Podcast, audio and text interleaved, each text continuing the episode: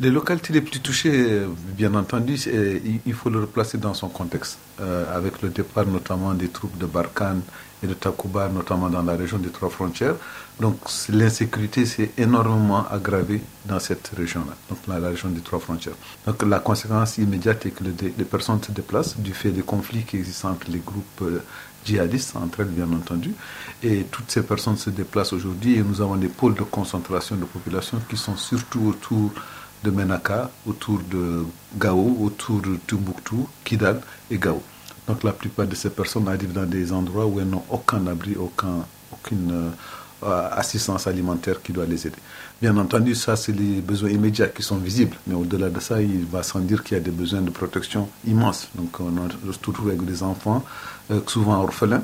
On se trouve avec des femmes euh, veuves, des femmes seules, parfois victimes qui ont été victimes de viols, victimes de, violences, etc. Donc je pense que trouve dans des situations excessivement dangereuses, excessivement pénibles. Et donc voilà leurs besoins qui se, qui se à nous.